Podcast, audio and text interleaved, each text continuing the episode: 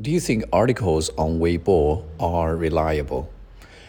I seriously question the credibility of the articles on Weibo because nowadays anybody can register a Weibo account, uh, whether you are just a medical student, a professional doctor, or you're just an, an ordinary person who has nothing to do with medical science. You can still register a Weibo account and publish those articles about how to maintain health or how to cure certain diseases.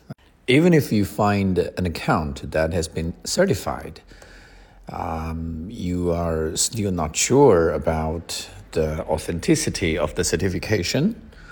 And also, there are some medical issues that are highly controversial. You know, people are still debating about it. So it's very difficult for us to uh, get information about how to maintain health. So what I suggest people do is that uh, they can cross-check something if they find a piece of information. Uh, you know, they can search for the keywords in this piece of information on Google or Baidu, and then you know uh, try to find some evidence of scientific research and if they correspond with each other, that means the information is correct. 近期准备雅思考试的同学，可以在淘宝中搜索关键词“彭百万雅思”，获取全套雅思口语素材。